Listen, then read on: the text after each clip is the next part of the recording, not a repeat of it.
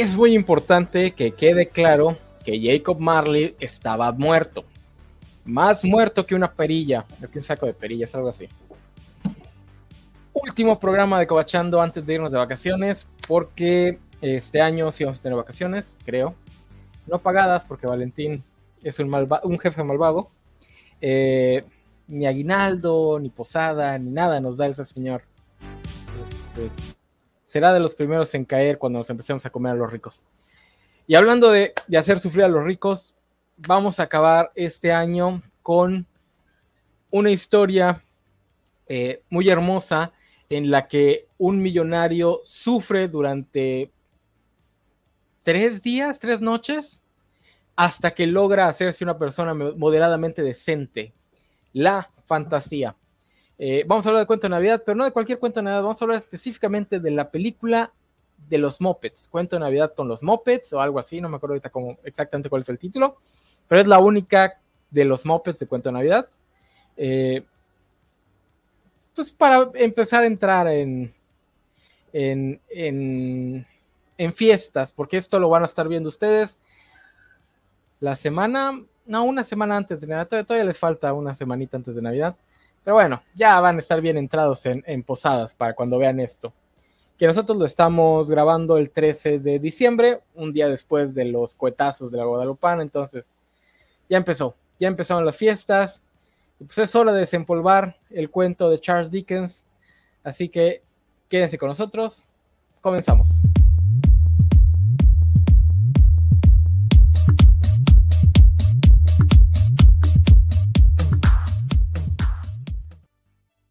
Pues sí, como les decía, Jacob Marley está bien muerto. Cuento de Navidad. Que nos gustaría, que nos gustaría que tres fantasmas, cuatro realmente, visitaran a Valentín García y le llenaran su corazón de sentimientos navideños y nos regalara cosas y nos diera aguinaldo y nos diera posada y nos diera vacaciones pagadas, pero pues no ocurre, no ocurre, ¿verdad, mi buen Isaac de la Rocha? Corazón frío. todo el dinero se va en exóticos viajes al extranjero para el CEO de la covacha. Esos viajes a Qatar no se pagan solos. Este, ¿Tú qué opinas, Sofía? Me quedé pensando si sería el fantasma de las Coca-Colas pasadas.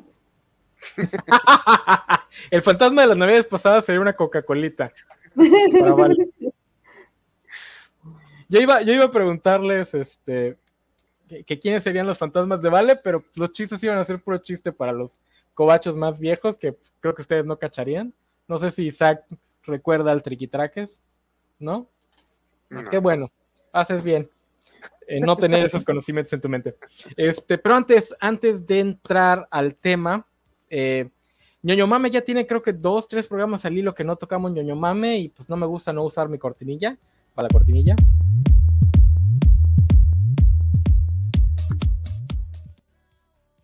pues muchas cosas han pasado en la industria. Este, ya confirmó Gon que Lex Luthor va a ser Jonathan este, Holtz, que me quedé así de, según yo ya estaba confirmado, pero bueno. Eh, pero pues el ñoño mame de estas dos semanitas ha sido que Mark Millar, de hecho se pronuncia Millar, pero me gusta pronunciarlo Millar porque sé que Millar lo odia. Este, Mark Millar ya salió a destaparse como Comics Gator, ya salió a, poner su pie, a meter los pies bien puestos en este círculo de creadores de cómics que pues odian todo lo woke, específicamente hablando de Ethan Van Siever, ya salió a darle el espaldarazo.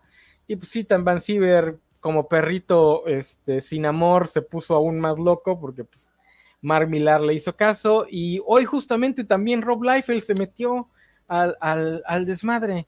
Este, y Sofía, ¿tú qué sabes de esto? Yo no sé nada. Nada más me sonó como que un montón de viejitos andaban peleando, pero no. No entendí por qué y eh, por eso les decía que, me explicaran el chisme.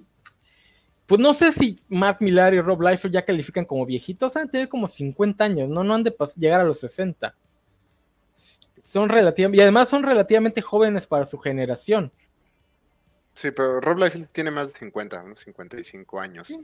Sí, pero no llega a los 60 porque Liefeld era de los chavitos de esa generación. Aún así, Sophie lo resumió bastante bien. Ves que son un montón de viejitos gritando, sálganse de mi patio.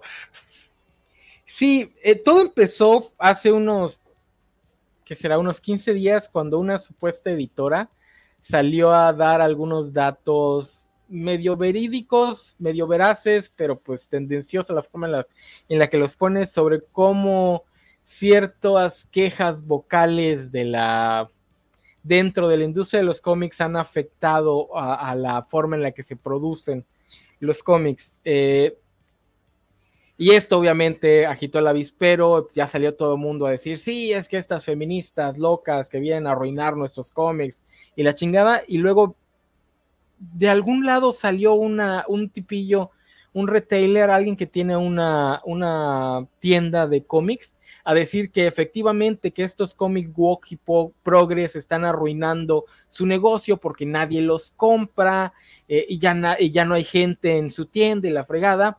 A mí lo que me pareció más curioso de este caso es es que Gail Simón salió a, entre comillas, defenderlo, salió a decir que ella lo conoce en persona y que realmente es una buena persona, que pues quién sabe qué, qué pasó en esa entrevista, que la entrevista no refleja la persona que es.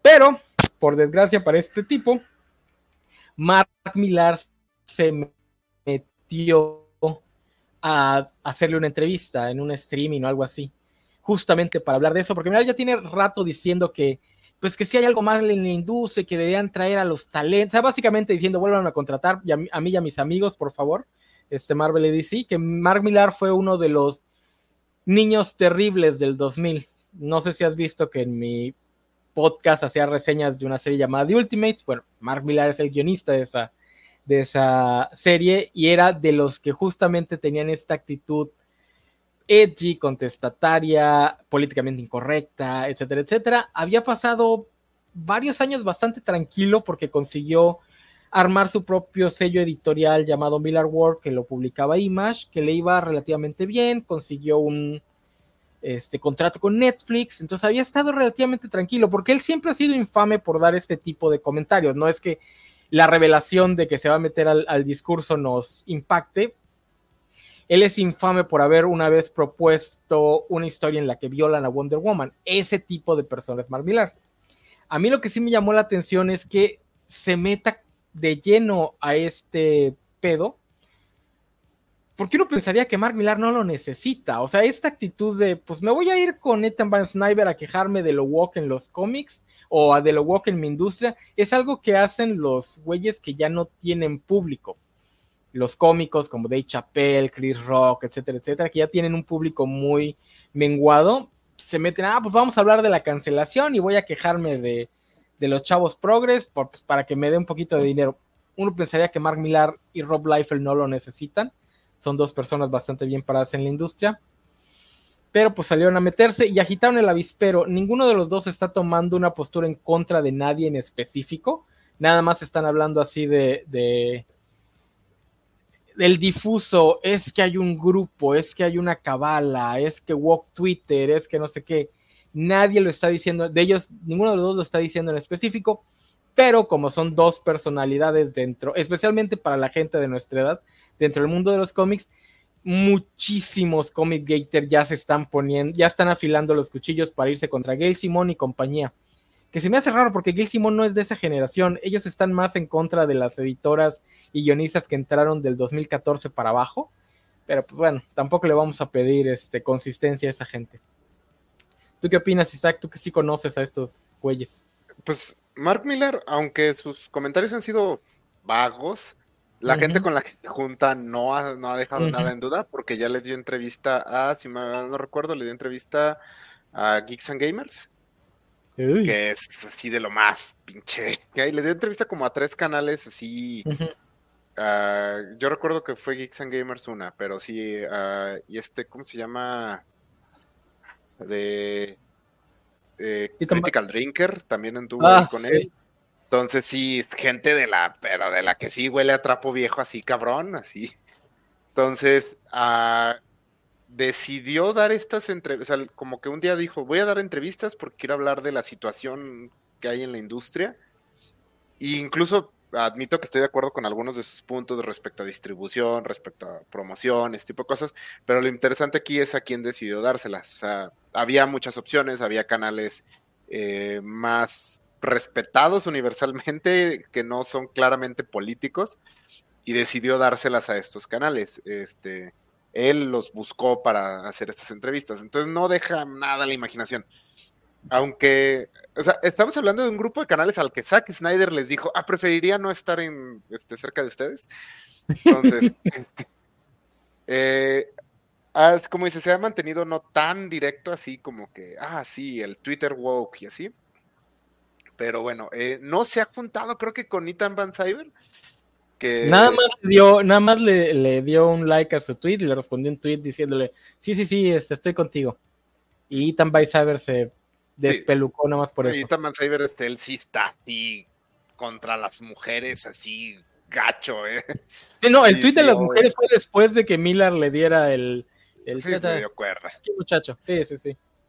Entonces está triste, la verdad, porque pues Mark Millar es un creador. A mí no me gusta casi su trabajo, desde. Ah, pues, tiene como 10 años que no me gusta su trabajo.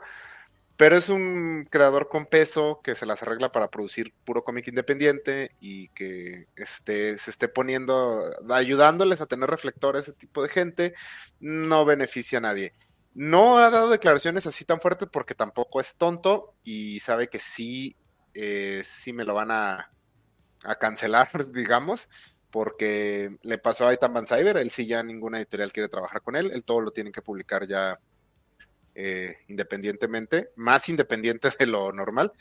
Entonces, eh, Mark Miller acaba de firmar con Dark Horse para mover toda su librería ahí. Entonces, si sale a decir algo así abiertamente misógino o abiertamente racista, Dark Horse eh, sí seguramente le cancelaría sus planes. Entonces tampoco está tonto, pero la verdad sí está triste porque es la misma discusión en la que estamos atrapados desde hace 10 años en todas las esquinas ñoñas, en los videojuegos, en los cómics, en las películas, de que si lo progre, de que si es una discusión sin sentido, progre no significa nada, este es una meta que mueven dependiendo de, de lo que ocupen y no están aportando nada a la discusión. Rob Liefeld es aún más raro, él porque hace como 10 años relanzaron sus propiedades, este, Glory y Prophet, que eran personajes que él creó en los 90. Eh, Glory era un, un plagio arbitrario así de la Mujer Maravilla, pero más sexy. Y lo convirtieron en el título más eh, increíblemente progre del mundo. De hecho, la, la dibujante es una chica trans. Entonces sí está, y está muy bueno, se los recomiendo mucho. Glory de Joe Keating y Sophie Campbell. Es muy, muy, muy bueno. Este, y es muy progresista en cuanto a temas de sexualidad y representación y todo eso. O sea, eh, de hecho fue en su momento muy aplaudido por... Eh, Sophie Campbell es muy aplaudida por el, cómo dibuja a sus mujeres, por los diferentes tipos de cuerpos que tienen sus mujeres. Entonces, se, lo recomiendo mucho, es muy bueno. Prophet también es muy bueno, solo que es muy raro. Pero se me hace muy raro que Rob Liefeld haya dado luz verde a ese tipo de cómic hace 10 años y ahorita diga, ay, no. Entonces, pero bueno, o sea, la verdad es triste ver este tipo de creadores. Se veía venir, era el arco natural del personaje de Mark Millar, pero este, al final solo le, le está agregando más llamas a una discusión que no lleva a ningún lado a mí lo que me da morbo es saber por qué, porque la verdad yo pensaría que no lo necesita. Sea, digo, la excusa de por qué se fue con ellos también puede ser porque la mayoría de los medios relativamente serios de cómic, eh, casi todos salieron de Comic Alliance. Y Comic Alliance sí era muy directa en sus críticas a Millar cuando Millar que estaba en su prime y cuando estaba empezando a armar este Miller World ellos fueron los que sacaron la nota del pitch de, Wonder Woman, etcétera, etcétera. Entonces igual podrías decir, bueno, pues que también tiene este, una enemistad con muchos de ellos porque pues siempre lo han tratado mal. Pero pues como para qué, o sea, si te vas a mover a Dark Horse, que pues Dark Horse es una editorial bastante establecida, aunque por ahí estaba viendo que la empresa madre tiene problemas y nadie sabe qué tan bien parada es Dark Horse. Y si tienes este contrato con Netflix, como, ¿para qué haces agua? O sea, quédate callado, y tú vendes, haz lo que, porque Mark Millar tiene 15 años dando pitches a su, a su dibujante y el dibujante haciendo la, el, el, cómic, que básicamente es, es el Stan Lee de nuestra generación. Que igual, la verdad, Vale me dice que, que tiene cosas rescatables el Miller World. Yo, de todos los primeros 10 intentos de series que hizo, ninguno me gustó. Jamás fui fan de Kikaz. Nemesis lo intenté aguantar, pero no, no, no, no. Este, ¿qué otro? Eh, The Magic Circle, el original de. Probablemente es el escritor de cómics más publicado en México. Por todo lo que ha traído Panini. Panini ha traído casi todos sus trabajos. No me extrañaría, pues, es lo que nos pues, gusta. Si sacamos una cuenta, probablemente sea el escritor de cómics más publicado en México. O sea, es un escritor exitoso, pero también ah, se les bota la canica. Ethan Van Cyber era el dibujante de Linterna Verde cuando decidió dinamitar su carrera porque le caía muy mal Gail Simón. Y ni siquiera estaba trabajando con ella en ese momento. O sea, un día decidió que, que la odiaba y salió a gritarle a todo el mundo que las mujeres, que Gail Simón y que y, o sea, no, no necesariamente la estaba pasando mal. Entiendo, por ejemplo, Chuck Dixon, que también se nos está deschavetando porque el señor sí la está sufriendo en cuanto a trabajo, pero algunos simplemente les apasiona mucho ser fachitos. No, pero, pero es que también lo de Milar, que es más que dar una opinión sobre el tema, es acercarse a este grupo. Porque realmente no está dando una opinión como tal, no, no es el Milar que uno es, o sea, por, si dices, es que Milar se deschavetó, uno enseguida piensa, uff, ya salió a dar su opinión con respecto a Trump, ya salió a dar su opinión con respecto a los problemas trans, pero no, en ese sentido se está midiendo, o sea, es, a lo que voy es que se ve que tiene una intención comercial detrás, no es que alguien lo agarró y se sinceró, que, es lo que yo hubiese esperado, ¿no? Dismal Mirar, lo vamos a cancelar, pues obviamente. Sí, tienes razón, está raro. Porque si le preguntas a Mark Millar, ¿qué, opinas de, de, JK Rowling y sus opiniones con respecto al tema trans? Pues te va a decir que la apoya y que tiene toda la razón, porque es Mark Millar, ¿no? No, no me sorprende en ese sentido. Me sorprende que él había pasado 15 años con un colmillo este, comercial bastante bien pulido, mucho más que Rob Liefeld, porque Rob Liefeld sí tiene esta de que cuando está trabajando con alguien o con un grupo, es bien buena onda y es puro aplauso y pura te quiero mucho. En el momento en el que se acaba su contrato, habla pestes de ellos. O sea, con Marvel y DC lo hace a cada rato. No tiene contrato, la peor. Lo peor que le ha pasado al cómic. Le dan un contrato, uff, qué padre regresar a, la, a, mi casa. Eso de Rob Liefeld, sí, siempre ha sido. Milar al contrario, había mostrado un colmillo bastante bueno, lo que me da morbo porque podría ser el clásico caso de uno, algo le está saliendo muy mal tras bambalinas y ya está diciendo, ¿sabes qué? Me voy a tener que mover con este grupo de locos que pues están bien locos, pero pues me van a dar dinero, así como a Zack Snyder con su con su Murderverso, este Chapel, etcétera, etcétera. O dos, alguien lo está amenazando con revelar algo privado. Porque esa es la otra. Muchos se mueven a estos grupos preventivamente antes de que salgan acusaciones de acoso sexual, de malos tratos en, en ambiente laboral, etcétera, etcétera. Entonces, digo, igual me da el morbo de saber si con esto van a despertar Alan Moore y Grant Morrison y regresar nada más para madrearse a Mark Millar. Este, ojalá pase, especialmente Morrison, que le tiene un odio, este, como solo los escoceses pueden odiar a otros escoceses. Este, ojalá, ojalá se despierten esos magos y se puedan hermanar y limar sus asperezas en la conjunción de odiar a Mark Millar. Veamos el lado bueno de, todo esto. Pero bueno, este, hablando de personas horribles, que en retrospectiva tampoco es tan horrible porque Scrooge, comparado con todas estas personas, es hasta es hasta una, una, buena, una buena alma, un poquito codiciosa nada más. Este, pasémonos a hablar ya de nuestro tema de la semana. ¿Dónde está mi cortinilla? Ah, ahí va, cortinilla.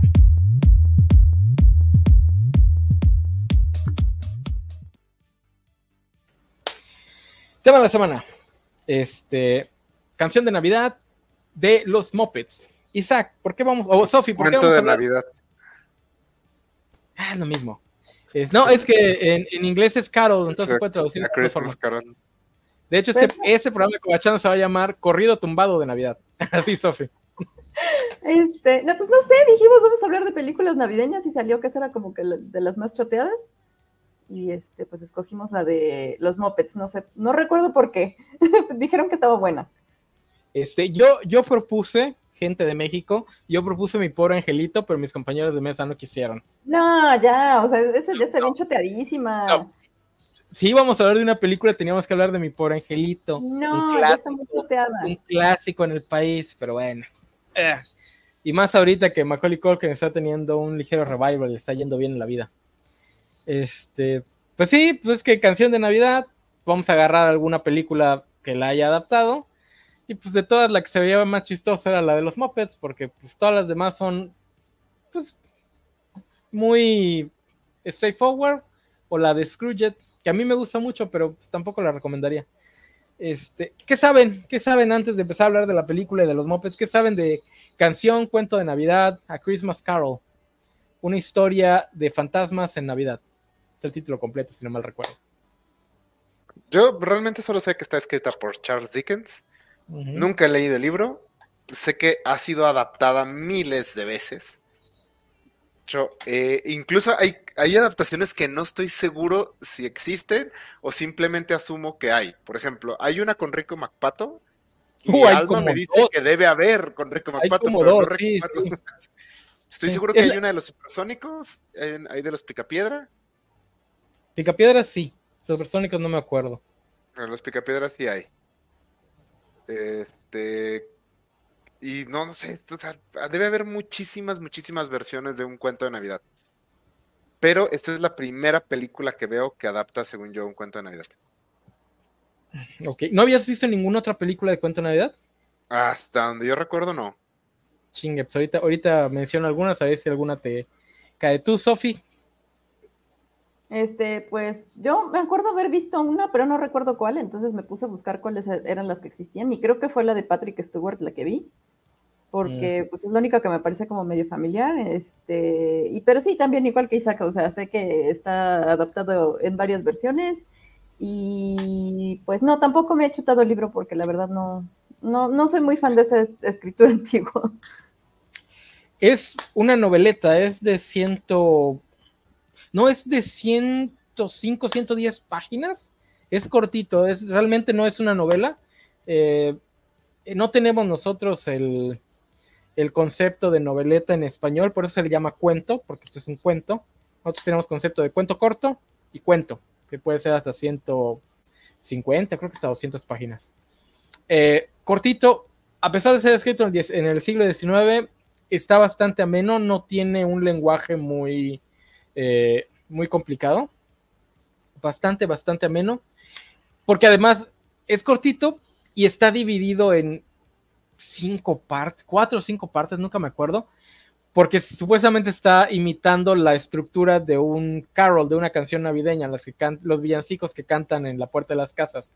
Entonces, primera estanza, segunda estanza, tercera estanza, cuarta y quinta, no me acuerdo si son cuatro o cinco. Es que no me acuerdo si siguen, si están divididas por los fantasmas, porque estoy seguro que el último fantasma no tiene una estanza para él solo, pero bueno, súper cortita, súper amena. Si algún día no tiene nada que hacer y se lo... Y además súper baratísimo el libro, es de los que son de...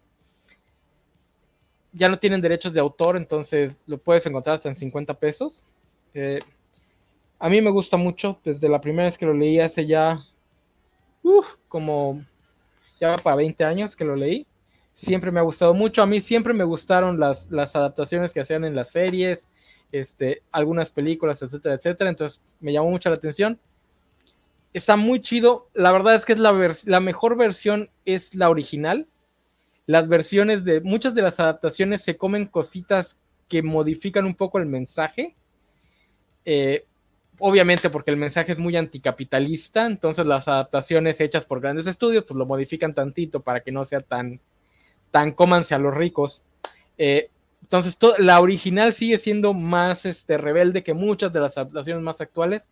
Esta película de los Muppets está muy al pie de la letra, salvo obviamente los chistes de los Muppets, eh, pero está muy, muy, muy apegada al original. Eh, es, una de cinco, es uno de cinco cuentos que Dickens escribió con respecto a las fiestas decembrinas. Y básicamente Dickens crea toda la mitología de la, eh, de la Navidad moderna. Eh, a partir de estos cuentos es que, se empieza a construir esta mitología eh, de cómo se festeja, etcétera, etcétera. Nada más he leído otro que es el de las campanas, que es en Año Nuevo. Sé que hay uno que es sobre la fábula de la cigarra y la hormiga. Y los otros dos nunca me acuerdo qué son y ni siquiera me acuerdo si he leído los títulos. Básicamente eso. Ahora sí, de adaptaciones, un chingo. Que yo haya visto, yo creo que nunca vi la de Patrick Stewart. Ahorita lo encont encontré una foto y no, no me suena. Scrooge a mí me gusta mucho con Bill Murray. La única película de Bill Murray que me gusta, porque Bill Murray generalmente me cae gordo. Eh, wow, fuertes declaraciones. Sí, me cae gordo. Él y Chevy Chase siempre me cayeron gordo. Pero Scrooge me gusta mucho. La vi muy, la vi de niño, me dejó imprimado y tengo una relación rara con esa película porque a veces la vuelvo a ver y digo, la recordaba mejor y está medio mala. Y luego la vuelvo a ver, digo, no, no, sí está chida. Y luego la vuelvo a ver, mmm, está malona. Este, la última vez que la vi sí me gustó bastante, excepto el final. El final es lo que nunca me ha gustado de esa película. Este, está también la, la que está hecha con Motion Capture que hizo Scrooge este Carrie. Malísima, no la vean. Ese, ese, sí está al pie de la letra, pero está aburridísima. Eh, sí, es de este del. Este, se me olvidó el nombre del director, es el de Volver al Futuro. Sí, CMX. Sí, Robert Zemeckis. Eh, Robert cuando Zemeckis. se obsesionó con esta tecnología, hizo Beowulf. Esta uh -huh. de. No, no creo cómo se llama. ¿Se llama Christmas Carol? No me acuerdo cómo se llama. Pero este. Sí. Bueno, está de un cuento de Navidad y El Expreso de Oriente. Sí. Ahora les tengo que decir una mala noticia. Hay fans del Expreso de Oriente. Una conocida de menos de 25 años acaba de subir que es su película navideña preferida y casi me da un infarto. Y así de. ¿Cómo por qué? No pero lo he visto, pero me, me, da, o sea, me da cosa, o sea, se me hace como muy creepy. Es creepy porque es que esa tecnología es creepy y además la historia está bien aburrida. Es la única película de Tom Hanks mala. Este, ¿qué otra? ¿Qué otra? ¿Qué otra? Bueno, está de los Muppets. Y pues en, en la en las este, series y, y caricaturas, un montonal es un tío que uh, no he visto, pero si vienes y me dices, no, es que el, el, el, capítulo de un cuento de Navidad de Friends, te creo que hay uno. O sea, seguramente, no sé, en mi mente todas las series tiene. Gárgolas tiene uno, seguro Gárgolas tiene uno. Seguramente los Tiny Toons tienen uno. Estoy casi Tiny Toons sí. Tiny Toons sí. Sí, es, es que te, luego también, el problema también es que luego los conf se confunden con la de un mundo feliz, ¿no? La de donde el güey se quiere matar y un ángel lo lleva a ver su, cómo sería la vida. Uh, ¿Sí se llama así un mundo feliz? No, no es un mundo feliz. feliz. No. Pero ¿a, a, ¿la vida es bella? No, esa es la, la del italiano. la del holocausto. Este. Ahorita veo, pero sí, sí, ya sé cuál dice. Sí, que también todas las series tienen su versión de donde no existe, donde la uh -huh. eh, que te, se pregunta a la persona que cómo sería el mundo si él no existiera. No hubiera nacido. La mejor de esas es la de Al Bondi en Married with Children, engasado con hijos, donde el ángel le trata de mostrar que el mundo sería peor si él no hubiera nacido, pero realmente el mundo hubiera sido mejor si Al Bondi no hubiera nacido. Entonces, por más que el ángel trate de darle la vuelta, realmente no. El mundo estaría mejor sin Al Bondi. Este, pero sí, no, son muchísimos. Ah, otro detalle curioso. Eh, las ilustraciones que hacen para, de, para Christmas Carol, hubo varios ilustradores porque ese libro se vendió como pan caliente. Entonces hubo varias este, ediciones y cada edición traía nuevas ilustraciones. Las ilustraciones codifican en la mentalidad del público masivo la figura de la muerte como alguien encapuchado, porque antes sí era el Grim Reaper, pero no traía la capucha abajo para que se viera que era un esqueleto. Y la figura de este Father Christmas como el regordete navideño que después se va a traspasar a, Santa Claus. Que Father Christmas creo que es algo del folclore británico. Tengo entendido que algunos británicos todavía lo celebran, que es el fantasma de la Navidad presente. Este, entonces, aparte de esta película, ninguna de las películas navide este, de parodias o, recreaciones les, les, llaman la atención. No tienen una película favorita de esto. ¿No? Ah, yo te, hay una versión que me gusta mucho, que es este este cómic, Batman Noel. ah, no lo he leído. Este, es un cuento de Navidad, pero Scrooge es Batman. Eh, está muy, muy chido. Es parte de esta corriente que empezó como en el 2010, de que tal vez Batman eh, no es tan buena idea y solo se la pasa golpeando a personas con desórdenes mentales y criminales de poca monta, cosas así. Entonces es mucho acerca de cómo su, pues sí, su ah, vigilantismo no necesariamente ayuda a las personas y el papel del el empleado, eh, aquí es un empleado del Joker que Batman evita que, que, cometa un robo, entonces el, el Joker lo va a matar en, como por haber fracasado. Entonces Batman eh, tiene que lidiar con el hecho de que es un criminal, pero tal vez no es una mala persona. Y se le aparecen los tres. Aquí no son fantasmas, son tres personajes. Eh, es la. Catwoman es la, el fantasma de las navidades pasadas. Superman el del navidades presentes. Y el Joker el de las navidades futuras. Está muy chido, es una historia linda acerca de que simplemente golpear personas no necesariamente mejora tu ciudad y tiene muy buen dibujo. El próximo año debemos hacer esto, pero con la de Batman Returns, que es una película navideña. Eh, sí. ¿Tú, Sofi, no tienes ninguna versión favorita de Cuento de Navidad? No, porque de veras no me acuerdo cuál fue la que vi. O sea, sí me acuerdo haber visto por lo menos, o sea, con la de los Muppets 3, pero de veras no, no, no las ubico en mi cerebro. entonces, ni suerte de que ubiquen la de los fantasmas de, mis exnovias. O sea, sí lo ubicas, pero lo has visto. No, esta sí, sí lo ubico. Y la vi, se me hace que si no toda, casi toda. De esas de que estás así en, en algún lado, un cuarto de hotel, un camión, algo, y la pones y pues ya, la dejas que, que corra. No es una gran película.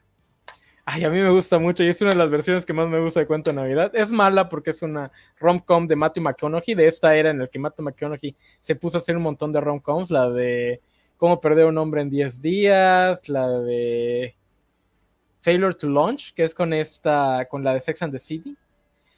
Y estas son como que una trilogía de, de, rom-coms que hizo Matthew McConaughey antes de volver a pegarla con este el Dallas Club, ¿cómo se llamaba esa película?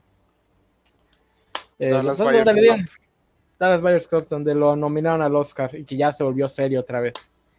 Este, pero sí, a mí me gusta mucho. Trata, es básicamente cuento de Navidad, pero en vez de codicia, pues lo, enseñan a, reconocer a su amor verdadero.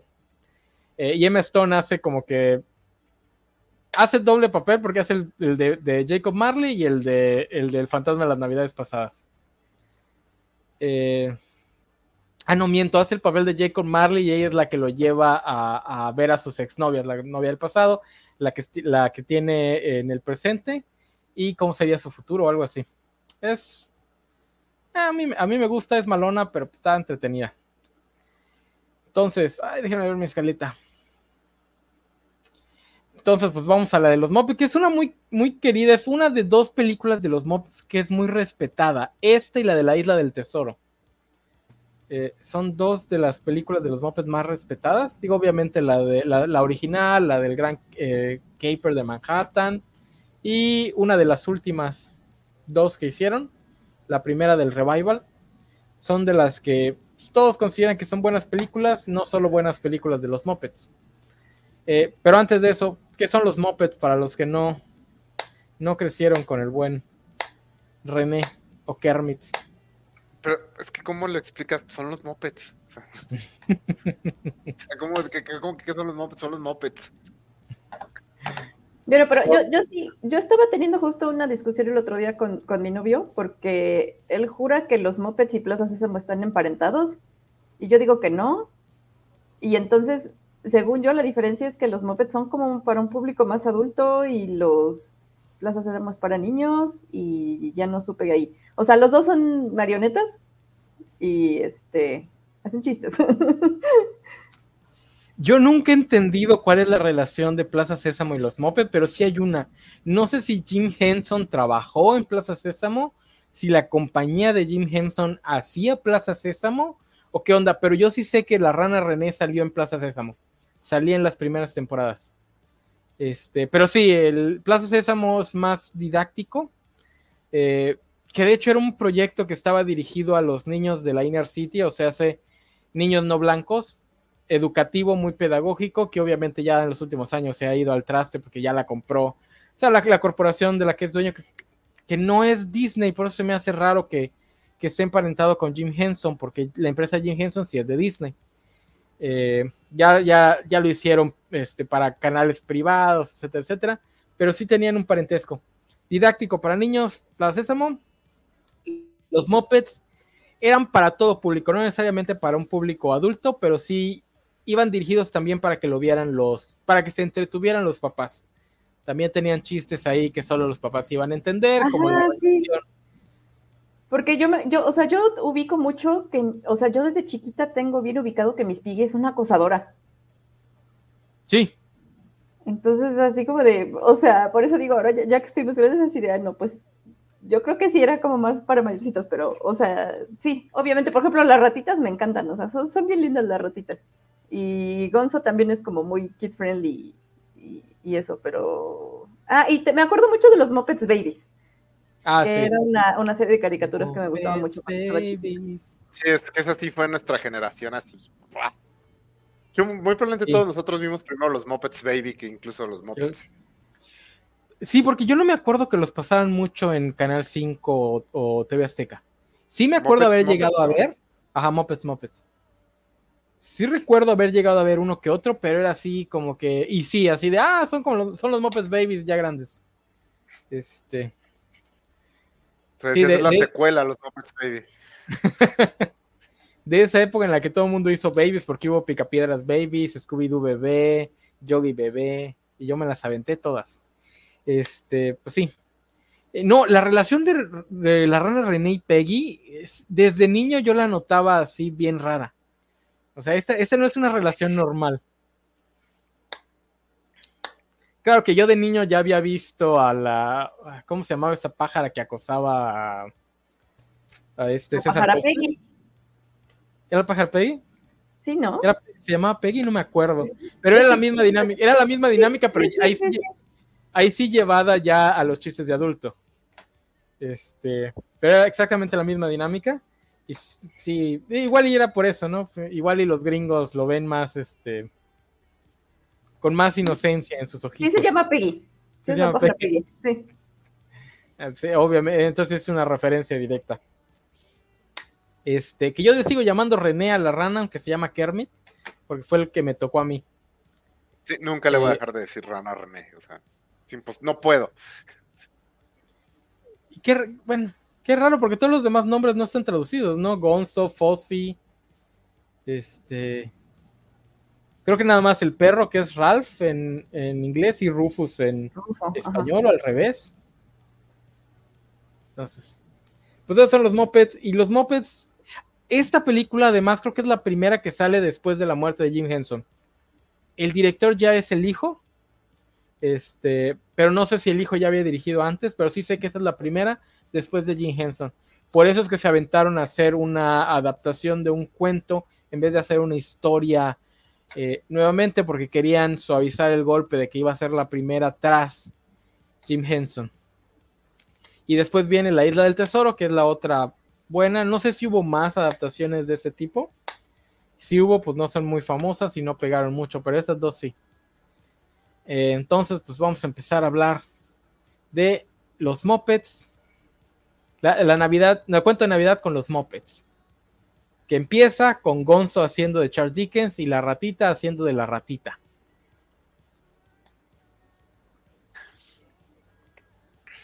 Me encantó Gonzo de Charles Dickens y la ratita de la ratita. Cuando le da el besito en la nariz, fue el, highlight de la película para mí. Sí, sí, que, que se, pensé que le dice y Gonzo así como que se cae, así como, carajo, estás pendejo, y le da un besito así para calmarle. la verdad, eh, yo no, no me gustan casi las películas navideñas. Este, usualmente choco con tanta alegría, o sea, saben más o menos el tipo de cosas que leo, entonces tanta felicidad como que no, no, no, no, no me llega. Eh, me gustó bastante esta película, me sorprendí. Es mucho más difícil mantenerte cínico cuando el mensaje navideño te lo están dando mopeds. Descubrí eso. O sea, tendría que intentar ver una versión de un cuento de Navidad con puros actores eh, humanos, pero ciertamente el hecho de que sean mopeds facilitó mucho, mucho que, que yo entrara a todo este tema de la magia, de la Navidad, de así. Eh, aparte, hace cosas que, me gustan, que me o sea, evita ciertas cosas que me disgustan de mucha película navideña que veo. Y Michael Caine, ¿qué pedo? ¿Por qué actúa tan chingo? O sea, él, parece que está haciendo Hamlet. No mames, está. Dios bendiga ese señor. Es el chiste que todo el mundo dice de que Michael Caine actúa en esa película tratando a los mopes como otros actores. Y este Tim Curry en, en La Isla del Tesoro actúa como si él fuera un moped. Por eso es que estas dos películas funcionan. Pero sí, o sea, él está haciendo, él está interpretando a Scrooge de forma seria. Yo sí quiero decir, Cuento de Navidad, la historia original es bastante oscura. Tiene un mensaje súper melcochudo y positivo y la fregada, pero el mensaje llega hasta el final. El cuento en general es bastante oscuro, es, está más apegado al horror gótico que a, a lo que uno considera ya como historia navideña. No es Rudolf, el reno de la nariz roja. De hecho, originalmente estaba concebido como una historia de fantasmas.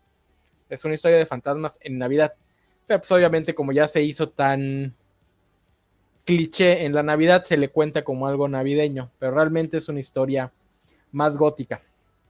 Por eso es que esta película, digo que se apega mucho al original, no tanto porque siga la, las escenas, como, como si hace la de CMX, sino porque mantiene el tono a pesar de que está, a pesar de que mete muchas este, chistes y todo, eh, no cae en lo melcochudo, que a veces las otras, las adaptaciones tienden a quitarle el tono para hacerla más melcochuda, más este, navideña, eh, y eso, esta no. Y Michael Kane actúa como si estuviera en, como si estuviera haciendo lo que está haciendo, interpretando a Scrooge. Tú, Sophie, ¿qué opinión general de la, Ay, pues yo me divertí mucho. Este, yo fui muy fan de las ratitas. Eh, no sé, tal vez porque eran los contables. me encantaron las, ratitas. Y también, no, sí me quedé igual que Isaac, así como que impresionado con Michael King. O sea, porque primero no lo reconocí. Dije yo, se me hace, se me hace conocida su cara y ya me puse a buscar el cast. Dije, ah, sí es él, no inventen. O sea, sí, es, sí, está, sí está muy cañón. Sí actúa muy, muy intensamente. Y además me gustó. Sí, sí síguele, Sofía. Ajá, no, que me gustó más que fuera Gonzo, porque como que la rana René no me cae muy bien. Entonces, este, como que eso me gustó más. Gonzo es la estrella de los mopeds, ¿no? O sea, la rana no, René. se supone que es la rana René y. ¿Cómo se llama? Y Miss Piggy. Ah, yo siempre he pensado que Gonzo. Bueno, es que a mí me gusta más Gonzo. Es que es mejor personaje, la neta. Eh. me, dan mucha cosa.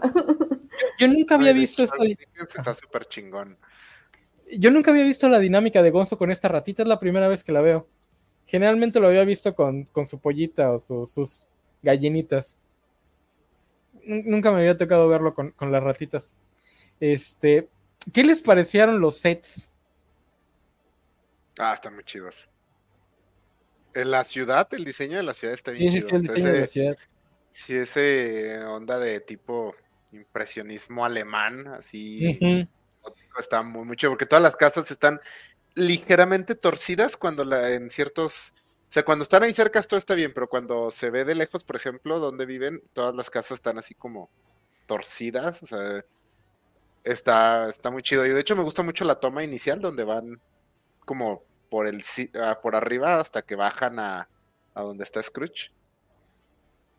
Sí, yo me enamoré de la, parte del set de la casa de Scrooge, porque es la más impresionismo alemán, porque es donde todas las casas están oscuras. Mm. Ahí sí no hay ninguna casita navideña ni nada, sino todas están oscuras, es como una esquina y tiene como un arquito al final de la, de la esquina, porque no es una cerrada. Eso me, me encantó.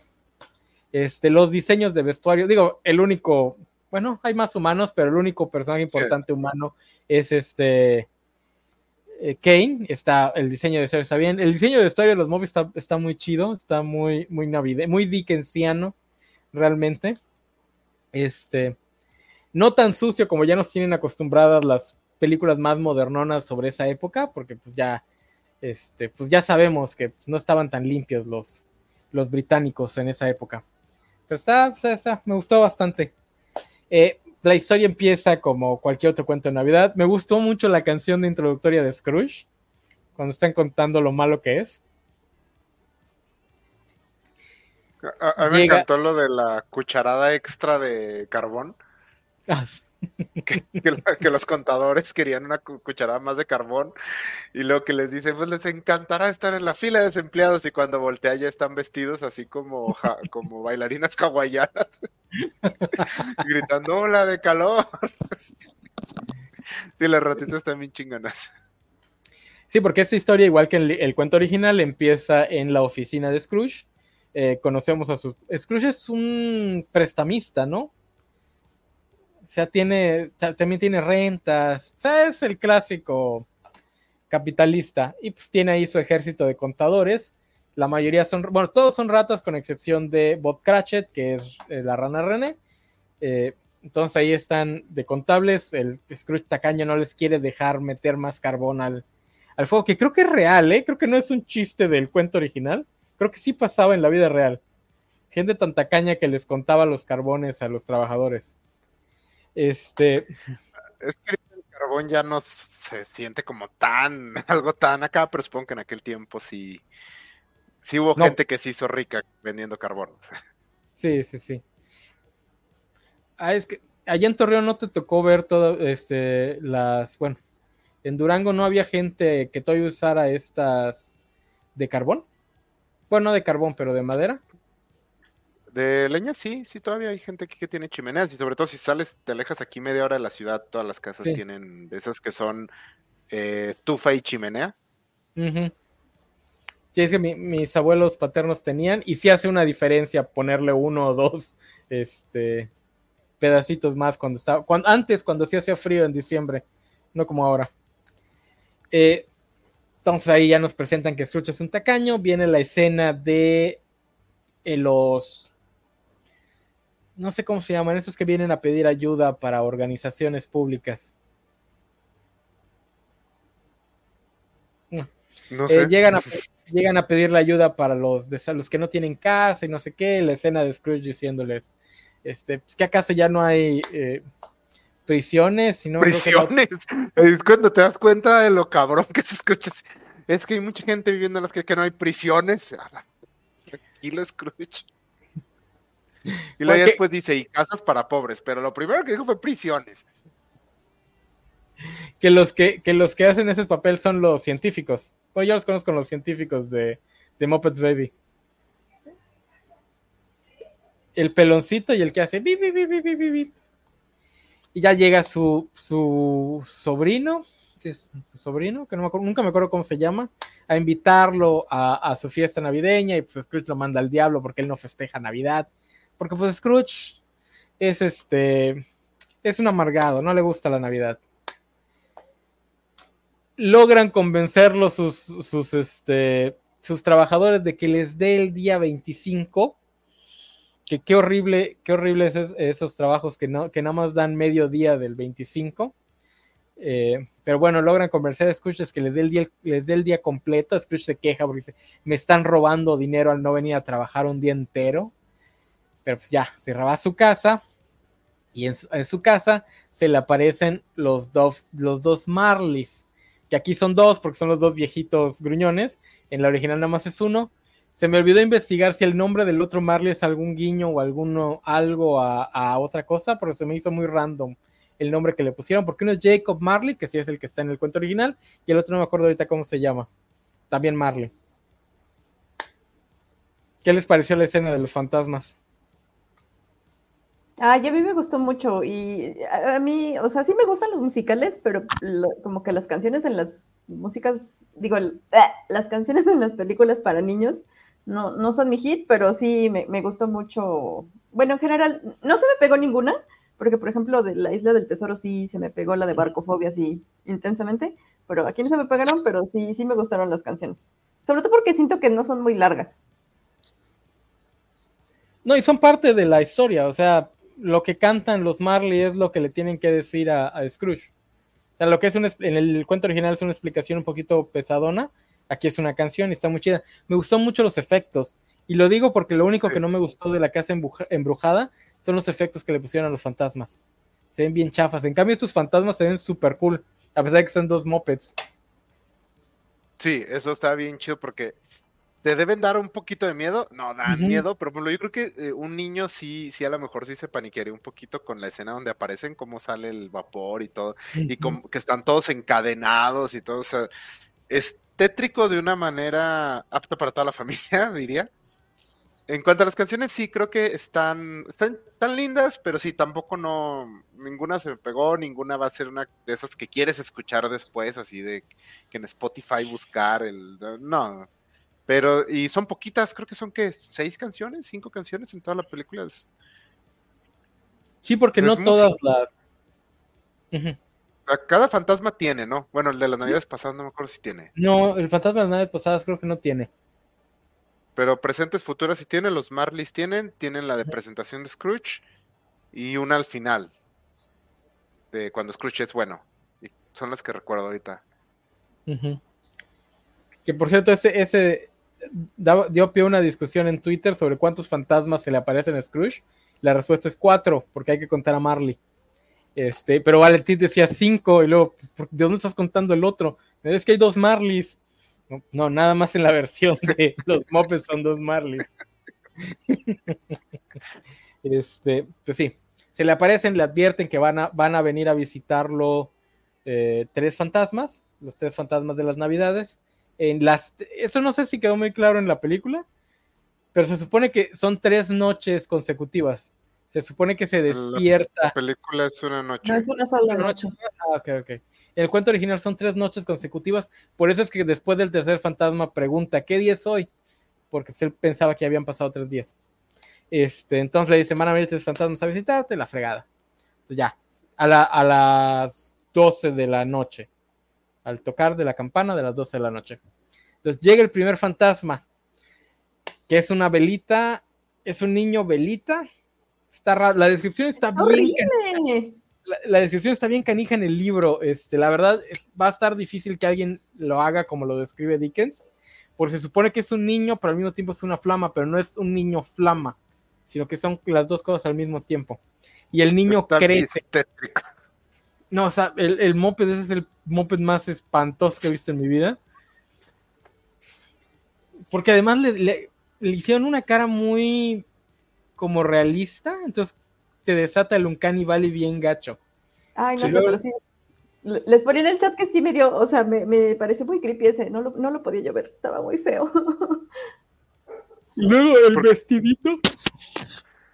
Que yo nunca pensé que fuera una vela ni nada, o sea, realmente parecía como. O sí, nomás una cara así en medio de todo y sí está súper tétrico el diseño de esa madre. Lo bueno es que lo, rebajan un poquito con los chistes de Gonzo, porque ahí es donde se cuelga de la bata de Scrooge, ¿no? O donde lo tiran de la ventana, algo así. este. Entonces el fantasma Lo tiran como tres veces de la, de la ventana en todo Sí, de hecho es parte del chiste, ¿no? Que al último ya no se quieren parar cerca de las ventanas y le dice, ay, pero ya se va a acabar la película. Ah. igual me dice, ¿y cómo sabes lo que está pasando si no lo estás viendo? Este, ya lo lleva a ver las navidades de su pasado. Que algo que me gustó de esta película es que mete, creo que todas, no sé si le faltó una, pero todas las que yo recuerdo sí las mete. Que aquí es donde generalmente se comen por lo menos una todas las demás adaptaciones. Lo vemos en su escuela, que siempre estaba solo en Navidad. No me acuerdo si porque era huérfano o porque sus papás no lo, no lo llevaban a su casa. No, bueno, en la película te lo manejan como que él no se quería ir a su casa. ¿Mm? O sea, él quería trabajar mm. más, o sea, como que el 25 de diciembre era más oportunidad de, avanzarle a sus materias y cosas así. Porque sí te mencionan que sí tiene papás en la, película. Ya, no, nunca me acuerdo de esa parte. Con su novia, donde vemos que al final no se casa con ella porque todavía no tiene el dinero suficiente o el dinero que Scrooge cree que necesita y una que es así definitivamente siempre se la comen en casi todas las adaptaciones, que es la fiesta de su jefe. Porque la historia deja bien en claro que la mentalidad de Scrooge es propia de Scrooge, no es algo que le haya enseñado otra persona. Porque su jefe es bien buena onda, su jefe original. el primero que le dio trabajo y todo, les hacía una fiesta a todos sus trabajadores y la fregada. Ah, bueno, ahí es donde conoce a su, a su futura novia, que es que no se parece en nada el actor que escogieron para hacer de Michael Caine de joven. Pero bueno. Eh, ¿algo, ¿Algo que quieran resaltar de esta parte, de las navidades pasadas? Que solamente, eh, yo sí me acuerdo que en la versión que yo vi, se reencuentra con la novia después. O sea, no sé si, si fue como de su propio, ¿cómo se llama? De su propia cosecha, eso, pero yo sí estoy segura de que hay una versión donde se vuelve a encontrar con la novia al final. Sí, al final de la película, de la historia. Ajá. Ah, no, no, no, no, no. Hay otro encuentro con la novia cuando creo que ya está casada con otra persona. Este, pero no, al final de la película no. Eh, digo, al final de la historia no. Nada más es la de lo del pavo y la, visita a los Cratchit. ¿Algo que quieras comentar de las navidades pasadas, mi buen Isaac? Eh, me, gustó mucho lo. O sea, es muy puntual, pero te construye muy bien la personalidad de Scrooge. Sea, sí vas entendiendo que parte es él y cómo está obsesionado con esto. Sobre todo me gustó mucho lo de la novia. Eh, me gustó mucho la razón por la que lo deja. Porque, no sé, como que en otras películas hubiera sentido el impulso, a lo mejor la película de hacerlo más malvado o sea, hacer que haga algo así súper, así como derrumbar un orfanato, no sé, algo así. y en cambio aquí es, o sea, Scrooge está tan obsesionado con el dinero que cree que no es, que no se puede casar porque no se siente seguro a pesar de que tiene dinero. Y que, o sea, esa es una mentalidad muy real. O sea, si conoces gente que dices, oye, güey, tú vives bien, ¿por qué no? O sea, ¿por qué no te casas? ¿Por qué no haces esto? ¿Por qué no? No, porque no tengo dinero. Pero sí tienes dinero, o sea, te he visto. Entonces me, gustó eso, que es simplemente un, o sea, un, una obsesión con el dinero, pero no caricaturizada, no es este, digo, no, no, no es así destruir cosas, quemar el bosque del Amazonas para ganar dinero. y cómo lo resumen en una escenita así muy chida, y es uno de esos, es, es donde Michael Caine también empieza a actuar así porque eso, el flashback así cuando lo voltea y le dice, no, este día no, y así se le llenan tantito los ojos de lágrimas, qué pedo del... O sea, Michael King quería ganar un Oscar con esta película. Eh, sí, sí. Y bueno, ya lo regresa, toca la, campanada de la una y lo regresa. En la en el cuento original es aún más creepy porque el fantasma de las navidades eh, pasadas empieza como un niñito flama y termina como un viejito flama y te dan a entender que es porque se muere a la campanada de la una. Este, entonces, aún más creepy. Entonces ya, regresa a su casa, vuelven, vuelven a dar las 12 y aparece el fantasma de las navidades este, presentes, que es el Father Christmas, que se me hizo muy raro que ninguno de esos tres fantasmas sea otro moped. Que hubiese escogido un moped para que interpretara este personaje bastante rara la decisión de que sean nuevos personajes. Digo, nos hubiesen librado del fantasma de las naves pasadas, todo creepy. Si hubiesen puesto una pollita o algo así. Eh, pues ya llega el fantasma de las naves presentes y lo lleva a ver la casa de Cratchit. ¿Lo lleva a ver otra cosa aparte de la de Cratchit? sí, es su sobrino. Y aparte, y no lo lleva a ver nada más, ¿verdad? No. Ok, ok. Este, pues sí, lo lleva a ver. ¿Cuál es primero, la del sobrino o la de Crash? El sobrino. El sobrino. Bueno, primero es el baile en la plaza, la canción y el baile, y lo dice, ay, sí, llévame con mi familia, y lo llevan con el sobrino y están contando chistes de él. esa es una, esa es una elección bastante, bastante curiosa, porque en la historia original después de que hacen los chistes, el sobrino le dice, o sea, sí, sí, está muy gracioso burlarme de mi tío, pero la verdad es que es la única familia que tengo y a pesar de que sea un gruñón, siempre lo voy a querer. Y hacen un brindis por él. Está gracioso que en la película decidan cortar después de los chistes. Y ya después este, van a ver a, los Cratchit, que es la, la casa de, de René y Peggy, que pues, si alguien alguna vez había preguntado cómo iban a ser los hijos de esos dos, de esos dos personajes, pues bueno, los varoncitos, este, pura rana, las, niñas, pura, puro puerquito. bastante este, gender critical la cosa. Eh, creo que hay otra versión donde tienen hijos que son ranas rosas y puerquitos verdes. en una de las películas más para acá. Pero bueno, la historia de los Cratchits son muy pobres. Este, como buenos pobres tienen un montón de hijos. no son como Scrooge que no se quisieron casar por no tener dinero. Ellos dijeron, sí, vamos a casarnos y a tener hijos. Pero pues se quieren mucho. El hijo de Bob Cratchit, el menor, está enfermo de una enfermedad que nunca especifican, pero vamos a decir que es este neumonía, no. ¿Cuál es la enfermedad que le daba a todo el mundo en, el siglo XIX? En inglés Ajá, la, ¿cómo, se llama? Que tose sangre. Ajá, la enfermedad romántica por excelencia. ¿Tuberculosis? tuberculosis. Ah, esa. esa. y además está, este, una de sus piernas no funciona muy bien. Tiene que usar, este, ¿cómo se llaman? Esas cosas. Y pues ya ve, muletas. pues ya ve, ve cómo viven los pobres Cratchit con el mísero sueldo que les da y, y este, le pregunta, ¿no? Al, fantasma de las navidades si el niño va a estar bien y le dice que él no puede ver a futuro, pero no cree que va a haber un asiento vacío la siguiente Navidad. Y ya se le empieza a ablandar el corazoncito a, a, a Scrooge. ¿Algo que quieran comentar de estas dos escenas? que yo sí sufrí por el pequeño Timmy. No, no, o sea, generalmente no sufro por el pequeño Timmy en, las otras versiones, pero sí, me, no sé, está muy tierna la, ranita. No, porque además dicen que lo llevaron, lo llevan a la iglesia para que rece o algo así, ¿no? Y él todo emocionado. Aquí entra una de las cosas que me sorprendió de Cuento de Navidad, que es una de las pocas películas navideñas que le da importancia al dinero. Porque eh, muchas películas navideñas tratan de, bueno, es como el esquema persona adinerada de la gran ciudad va a pueblito donde la Navidad es lo más importante y participa en el concurso navideño de de, de, horneado de pasteles y descubre que lo importante es la Navidad y deja su trabajo bien pagado para vivir en un pueblo y atender una panadería.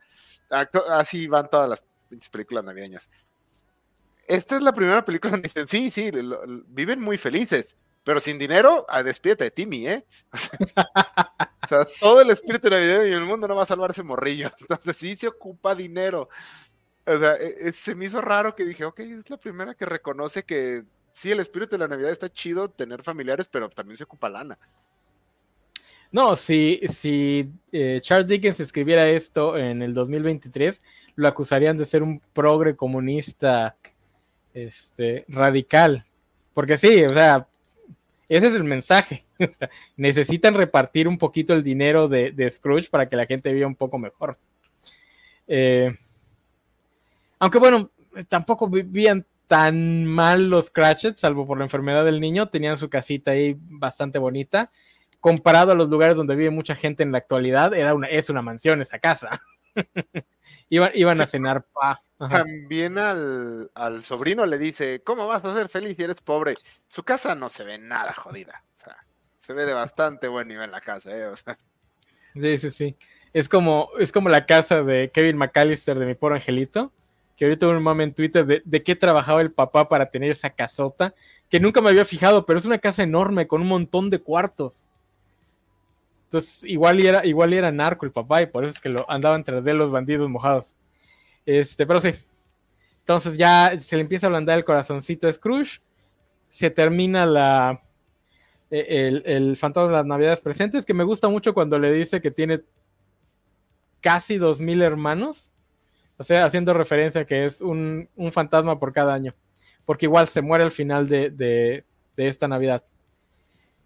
Sí, se me hizo curioso que no hicieran, bueno, yo no sabía lo de que al niño Vela le pasa lo mismo, porque con el padre, padre Father Christmas sí lo hacen y poco a poco está cada vez más canosillo y todo está muy chido el efecto y porque no lo señalan hasta el final cuando ya está muy viejito. Entonces, eh, con el niño Vela no lo vi para nada, o a lo mejor sí estaba pasando, pero yo estaba tan paniqueado que pues ni, ni cuenta, o sea, yo quería que se muriera. La verdad no me fijé si lo intentaron hacer, y si lo intentaron no se nota porque está todo raro el mono ese. No, yo digo que no lo hicieron. No, yo igual, la, la verdad no me fijé, porque sí, la verdad estaba espantoso. Entonces ya llega el fantasma, el último fantasma, el de las navidades futuras, que lo lleva a ver, primero lo lleva a ver, unos, que es otra cosa que muchos se, muchas adaptaciones se comen, lo llevan a ver una, a un montón de gente que básicamente fue a rapiñar su casa una vez que se murió. Y está repartiendo sus cortinas, sus sábanas, este y toda la cosa. Y luego lo, bueno en esta, en esta, este muestran esta escena y se comen la escena donde escuchan a un montón de gente en la ciudad hablando del reciente muerto y hablan pestes de él. Y Scrooge comienza a preguntar de quién estarán hablando tan mal. Aquí la juntan y son estos mismos que están compartiéndose sus cosas que dicen, no, pues ya se murió ese chiflado viejo al que nadie quería, este, nadie va a extrañar estas cosas y no sé qué. Y pues ya al final lo lleva a, a, ver la tumba de la persona y ya Scrooge empieza, le empieza a caer el 20 de que va a ser su tumba la que va a estar ahí que también es una muy buena escena de Michael Caine.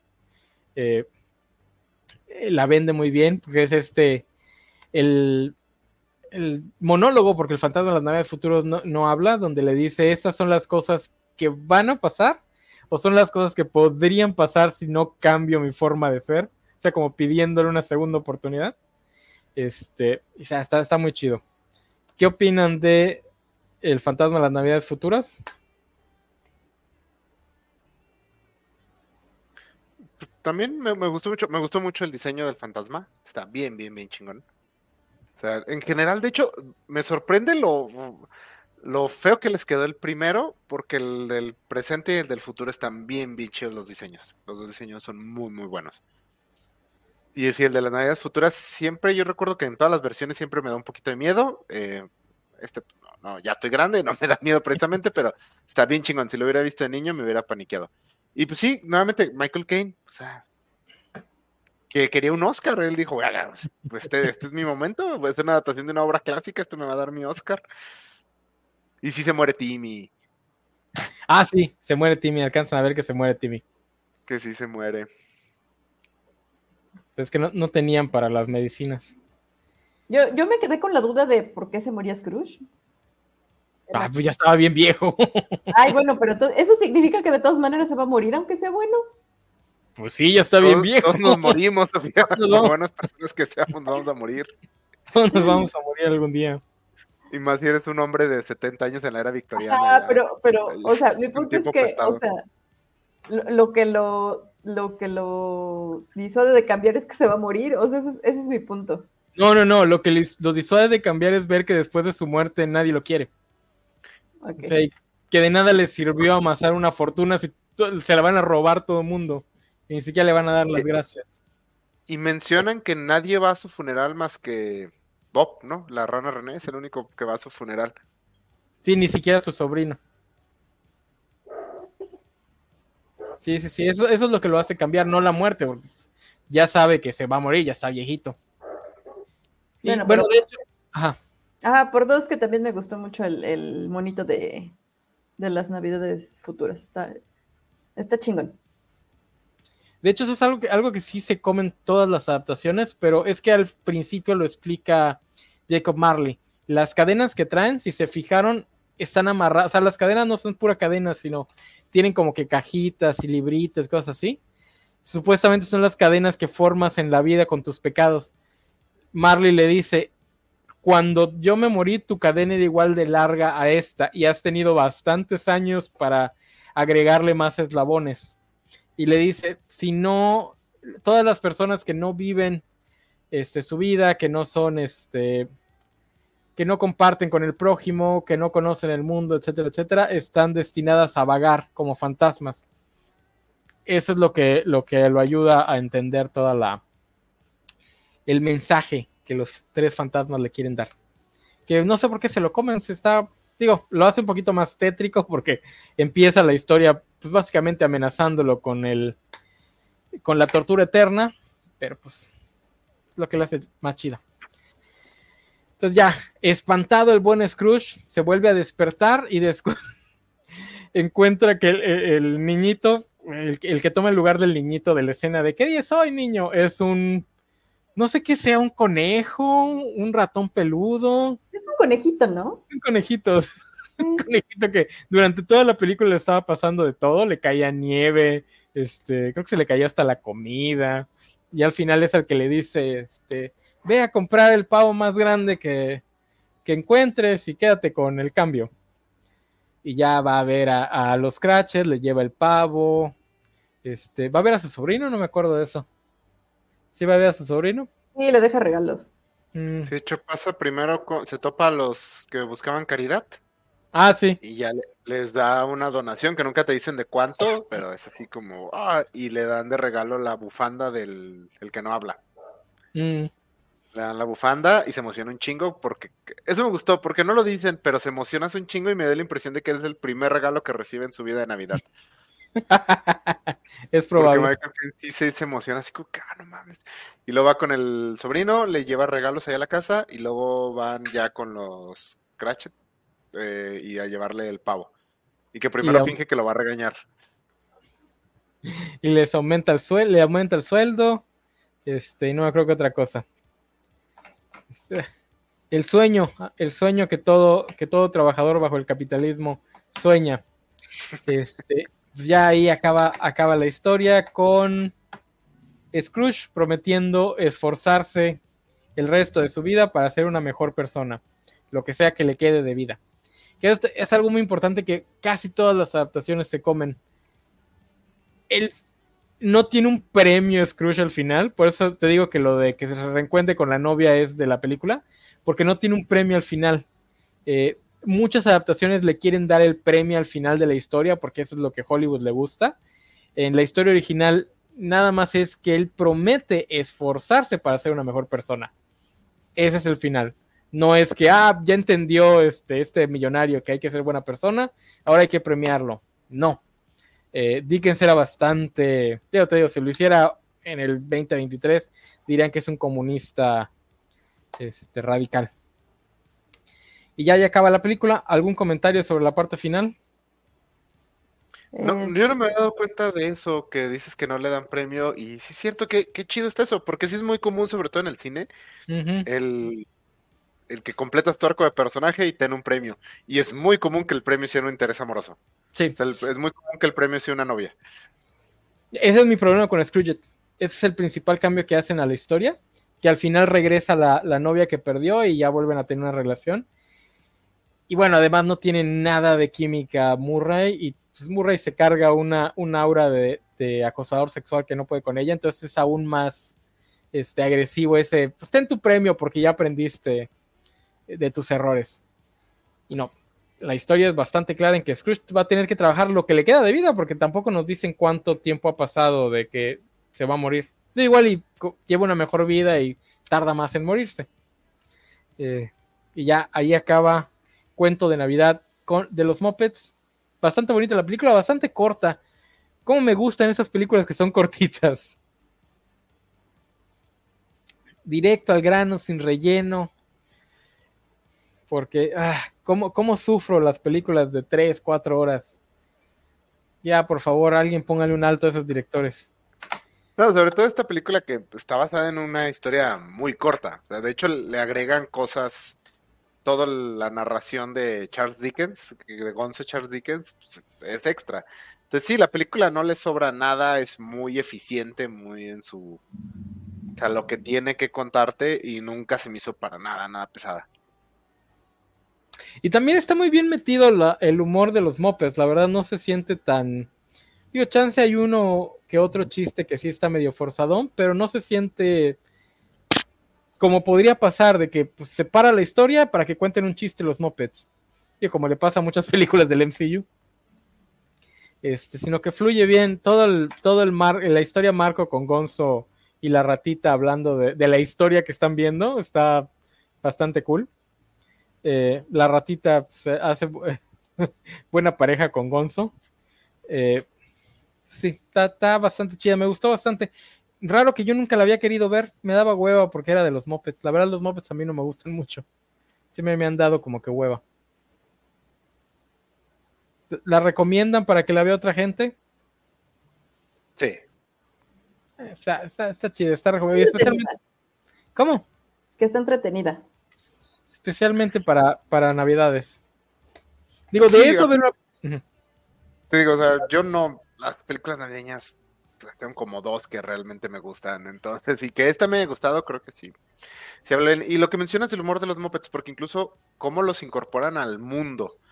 O sea, es un mundo donde los Muppets son personas, hay Muppets y personas ahí, pero hay mucho chiste como en el fondo o chistecitos así de que un Muppet ahí atrás pasa y se cae y así, o sea, chistes de ese tipo, o sea, lo manejan muy bien pues nunca se siente que estemos viendo un cuento de Navidad con pedacitos, con sketches de los Muppets, sino que sí está muy empatada la, la- los dos estilos. El- me gustó mucho el chiste de los pingüinos, cómo se ponen a, a- a deslizarse en la... que se forma un- una... una Ah, de hielo. La fiesta de, de- algo se llama así como fiesta Sí, de deslizamiento de pingüinos. de pingüinos. Ah, aquí salió lo que es uno de el momento ese donde la rana René patina. Se ve bien raro. Bueno, generalmente, generalmente siempre se ve bien raro cuando la rana René lo quieren mostrar de cuerpo entero. Sí, aquí tiene como tres escenas y en todas se ve extraño, pero sobre todo ese.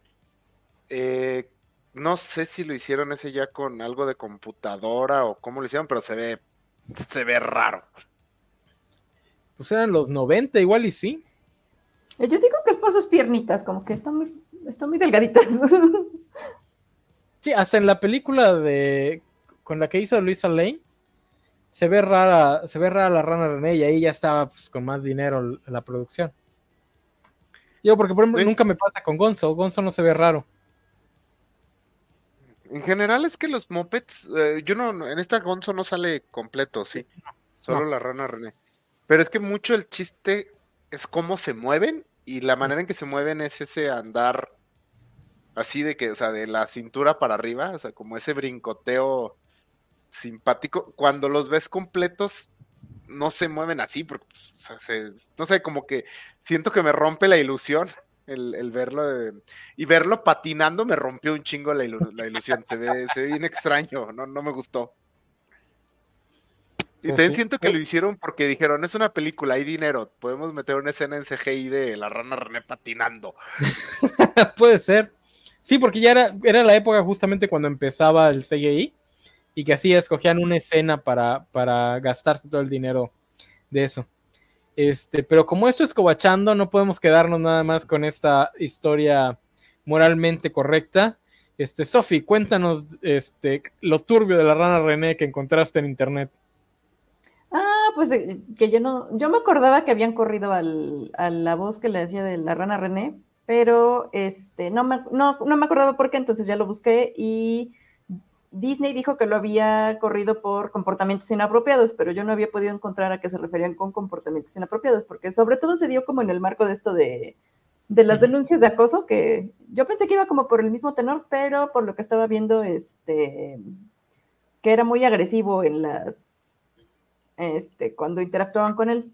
Y la versión que da él es que eh, al- a los productores no les gustaban sus opiniones sobre lo del reboot. Y luego Isaac dijo que porque andaba sin, sin pantalones en la... Y yo, está hablando de la rana, ¿verdad? No entendí el chiste, perdóname Isaac. No entendí Sí, el chiste también eso me pasa rana. por no leer completas las conversaciones. Él estaba hablando de la rana y yo del actor. Y pues eso, y entonces por eso lo recastearon.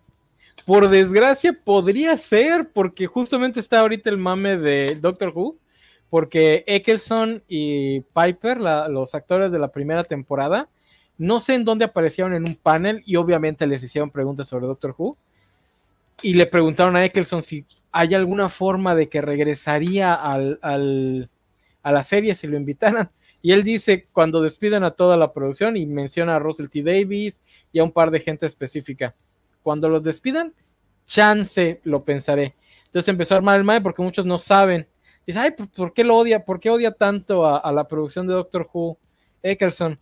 Y ya salió, dice, porque Russell T. Davis protegía mucho a un tipo que era un acosador sexual y que entre las linduras que hacía era pasearse eh, por el set o por tras bambalinas con el pilín de fuera. Entonces, por desgracia, el chiste de, pues que igual no trae pantalones, puede ser real. Sí, era el, el que es el personaje principal en Torchwood. El Híjole. capitán, este, el que es inmortal. La verdad no me acuerdo cómo se llama el Sí, sí. personaje. Ah, o sea, Extrañamente, nunca, nunca he visto Doctor Who, pero he visto Torchwood. He visto como dos temporadas y media de Torchwood. Pero el que es el protagonista es un personaje que sale, sale empieza apareciendo en Doctor Who, y- en Doctor Who, y luego ya le dan su serie. Él hacía eso. Y era como chusco. Es igu- igual que este Luis C.K. Es el mismo chiste que hacía Luis C.K. Entonces, sí, por desgracia dices, es que el, el René andaba sin pantalones por el set. Puede ser real, pero no, nos referimos a la rana, que rara vez se pone pantalones. Entonces, ya para acabar, para cerrar, les ¿qué, qué historia les gustaría ver a los Muppets haciendo? Porque es muy raro que Disney tenga la franquicia. Disney tenga un montón de propiedades. A Disney le encante hacer reboots y retellings y, y nuevas cosas de lo mismo. Y nadie, y no se les haya ocurrido, güey, tienes a los Muppets. Vuelve a hacer esta historia, pero con los Muppets. Orgullo y prejuicio. ¿Qué actor o actriz sería el único humano y qué papel haría? Rayos, qué buena pregunta. No, no, no llegó a tanto. Isaac. No sé. Parte de mí me gustaría decir una, una algo así completamente absurdo, nomás por o sea, la Iliada. Con Sean Bean como, como Odiseo. Ya está un poco viejo Sean Bean. Yo creo que ya sería este. Al rey de Troya, se me olvidó el nombre. Este, Priamo. Priamo, a lo mejor podría ser Priamo ya Sean Bean. Pero no, así que, que, que, que así que, que sí podría ser Disney. Una. Y que tenga Disney, ajá, y que tenga Disney los derechos. Ah, pues la ya es libre de derechos, o sea, no. Muchas de estas son libres de derechos ya, ¿no? O sea, Sí, sí, sí, por eso las agarran. ¿Cuál estaría chida? A ver, ¿cuál, cuál sería la tuya, Yo- Nana? Yo iba, yo iba a decir una, una de perro básico. Como odio el principito. Tengo una historia detrás de eso, de hecho. Este, eh, respuesta de perro básica, yo iba a decir que hagan el, rehagan el MCU, pero con Muppets, y nada más recontraten a, a- a Robert Downey Jr. no, pero ya sí de, ya que, ya que Sofía puso de literatura, híjole, ¿qué otra? Sherlock Holmes y que vuelvan a contratar a, a Cumberbatch como Sherlock Holmes, pero que hagan las historias de Sherlock Holmes, las originales, con puro Ajá, estaría chido, pero yo diría que el único humano debería ser Watson. Con Gonzo que como Gonzo- Sherlock. Que Gonzo sea Sherlock y Ah, el único humano mejor. sea Watson. ¿Y quién sería entonces el, el Watson? Mm. Pues me gusta mucho el que sale en Sherlock con Benedict Cumberbatch, que él es muy bueno. Sí, Martin Freeman. Martin Freeman, porque él es bueno en todo lo que hace. No sé quién más podría ser un buen. Ah, ¿sabes quién, quién lo haría muy bien? El Henry que- Cavill. Todo el mundo Ay, también me gustaría ver una historia del Rey Arturo con los Muppets. No sé si haya. Esa ahí la sí más podía- probable que exista. ¿Qué? Henry Cavill como el Rey Arturo y todos los demás puro Muppet. Yo voy Pero a voltear la pregunta. ¿Qué, a, qué, este, ¿A qué millonarios se les, les gustaría que se les, apare- se les aparecieran los fantasmas de la Navidad? Y yo voy a empezar diciendo que a mí me gustaría que a Ricardo Salinas se le aparecieran los fantasmas de la Navidad. ¿Salinas Pliego? Ajá. Te- ya te, que te llevaste la opción fácil, ya que somos los demás. Hay muchos millonarios, hay muchos Pero él millonarios. es el más abiertamente malvado y él lo pondría en su Twitter aparte. Amaneciendo lo pondría en Twitter. Yo la verdad no creo que los fantasmas pudieran convertir a ninguna de esas personas en buenas personas. yo, yo, yo creo que tendrían que venirse mucho más heavies para, para meterles el temor de Dios a, esto, a estos corazones fríos. Eh, pero no sé, Elon Musk se me hace demasiado estúpido como para que sirva de algo, que se vuelva una buena persona. Este, No, terminaría siendo... Elon Musk intera- intentaría ayudar y haría algo así que empeoraría Ajá. todo. Sí, sí, sería como, sería como seamos el de, el de balada de serpientes y aves cantoras. O sea, se volvería bueno, pero seguiría siendo igual de idiota, entonces no nos sirve de nada. Es- No, no creo, no creo que Slim sea tan villanesco. Pues 10 besos. 10 besos porque él sí podría hacer un montón de cosas con sus bodegas de Amazon. Dejarlos orinar. De entrada. Chido Que le diera tiempo de ir a orinar a los pobres empleados. ¿Y tú, Isaac? ¿O ya dijiste? ¿Quién estaría chido? O sea, es que estoy pensando en uno así malvado. Pero. No sé, el, el dueño de Nestlé, Nestlé es súper malvada esta empresa. ¡Ah, no! Sí, es súper malvada. Ca- Casi no nadie sé. habla de esa empresa, pero esa empresa tiene mercenarios en África. ¿En serio? Pero- Pfizer contratan. El chiste que hacen de Bain de que es mercenario en África es un guiño a Nestlé y Pfizer. O sea, tienen ej- ejércitos merce- mercenarios. Tío, me imagino que Nes- Coca también. Pero Nestlé hizo cabildeo para cambiar el concepto del agua como de, derecho. de derecho a necesidad. Para que ya no fuera crimen no darle agua a tus ciudadanos y él venderle agua embotellada a los países pobres de África. Nestlé es malo de la madre. No sé quién es el dueño de Nestlé, pero él necesita que se le aparezcan varios fantasmas. Un chingazo de fantasmas. Sí, de Nestlé. Hay mucha gente que dice todo el mundo se carga contra Coca y Disney, cuando realmente Nestlé es la que es abiertamente malvada. Este, más rapidito, porque se me, me acaban de ocurrir otras dos. ¿Habrá alguna versión de cuento de Navidad conservador? O sea, una versión en donde la historia trate de que Scrooge estaba bien y que los fantasmas se equivocaban. Seguramente y debe ser una versión cristiana. No tengo pruebas ni dudas. Y es que son de esas cosas que digo, El- seguramente existe. El cine cristiano está increíblemente obsesionado con el dinero. Es muy, muy curioso, pero el cine cristiano está muy, muy obsesionado con el dinero. Eh, no creo que haya una donde los fantasmas estén mal, pero seguramente hay una donde eh, termina y este sí despide a empleados malos o tenía un empleado malo que lo estaba arruinando o, o algo le hizo un pobre alguna vez algo a Scrooge y por eso es así, o sea, no creo que haya una donde se vayan completamente ese lado, pero seguramente sí hay una donde así en su primer trabajo se lo, se lo chingaron los, lo- los pobres y así, esa sí debe existir. O sea que aún tengo, aún tengo chance de escribir ese guion y vendérselo al Hércules o al Ben Shapiro para que lo haga película. Eh, y ya por último, hablando de que se le aparezcan eh, los fantasmas a mexicanos, ¿cómo serían los fantasmas de la Navidad mexicanos? Porque estaría, no, no hay ninguna historia que lo haga, ¿verdad? Porque estaría padre, porque el fantasma de las. Navidades pasadas lo llevaría a ver una Navidad mexicana a la antigüita.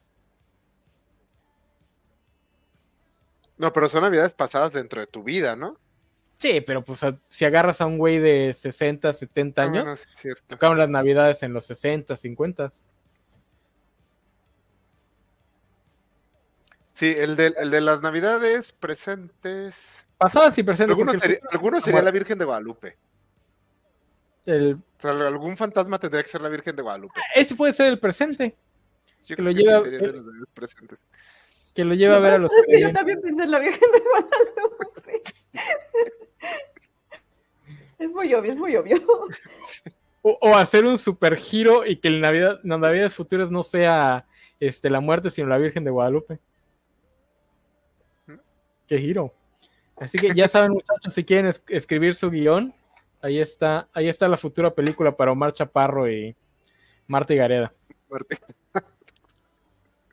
Entonces, hasta aquí llegó el año de Covachando. Eh, nos vemos de regreso en enero. ¿Qué día? No sé, pero regresamos con un fantabuloso programa de juegos que nos va a armar el Games. Este. Ay, no hablamos. Nos faltó el punto de hablar mal de Games y, y de Torreón. Está muy feo. Pues ¿Vas a decir no algo? si no está Gámez. Este, sí, va a armar un programa de juegos para que juguemos al aire. Este, probablemente lo mezcle con un programa que quiero hacer de mencionar algunas cosas que ocurrieron en el 2004, que ya son 20 años del 2004, ya nos llovió muchachones, ya estamos viejos. Este, pues, los, este, Cumple 30 años entrevista con el vampiro. Otra excusa para hacer otro programa de vampiros. Váyanle pensando. ¿Qué, ¿Qué, nos quedó en el tintero sobre vampiros? Porque cumple 30 años. Imagino que por ahí de julio, ¿no? Noviembre, no sé cuándo salió entrevista con el vampiro. Eh, también vamos a regresar hablando de Percy Jackson. Porque viene la serie, no sé si aquí en Cobachando o en un Cobach en vivo, eso depende del jefe. Entonces, esténse atentos. Nosotros por lo pronto nos vamos de vacaciones. Vamos a disfrutar la Navidad, el Año Nuevo, los Reyes, a engordar, porque pues está hijo no engordar en estas fechas. Eh, ya saben lo que vamos a comer, porque ya deben haber visto el programa de qué comemos en nuestras Navidades, entonces ya se imaginarán. Pásenla bien, muchachos. Si van a tomar, no manejen. Isaac, no manejes. Consíguete un taxi. Lo intentaré. Es que es difícil conseguir taxis del 24. Los puedes contratar de antemano. Bueno, no, pero ya, ya casi no, ya prácticamente no tomo porque en, la, en el cumpleaños de mi esposa me puse un parrandón horrible y casi me muero de la cruda porque ya estoy viejo. Entonces ahorita ya estoy prácticamente abstemio. O sea, como a Scrooge. anual de emborracharse. Sí, pero o sea, eso fue el año pasado. Entonces, mi, el, cumpleaños de este año de mi esposa, que fue en, en ahora en agosto, este, no, no, no, nos excedimos. bueno, no, nada más no manejes, este, y toma mucha, mucha agüita, mucho Gatorade para que no te deshidrates. Y no le pongan pasas a la, a la ensalada, por favor. Sí, póngansela, pero dénmelas a mí. ¿En otra esta parte? Quítense las que me las dan a mí. Es más, nada más pongan pasas, no pongan ensalada de manzana. pasas no. Este año voy a ponerle pasas a los, a los tamales de dulce, que todos nadie los come más que yo. Entonces, voy a aprovechar. Este, gracias por estar aquí, Isaac, Sofi, que la pasen bien. Digo, nos vamos a seguir viendo en el, en el chat, pero pues que la pasen bien estas vacaciones con sus familias, con sus amigos y con la gente con la que la pasen. Y ojalá Santa Claus nos traiga algo Valentín, regálanos algo de Navidad, por el amor de Dios. Aunque sea, mándame unos besitos. Pero bueno, feliz Navidad a todos, próspero año nuevo. Nos estamos viendo. Me acabo de dar cuenta que el enano es la Miss Peggy de Valentín. ah, ahorita le pido a Gámez que haga, que haga el, el meme. bye bye.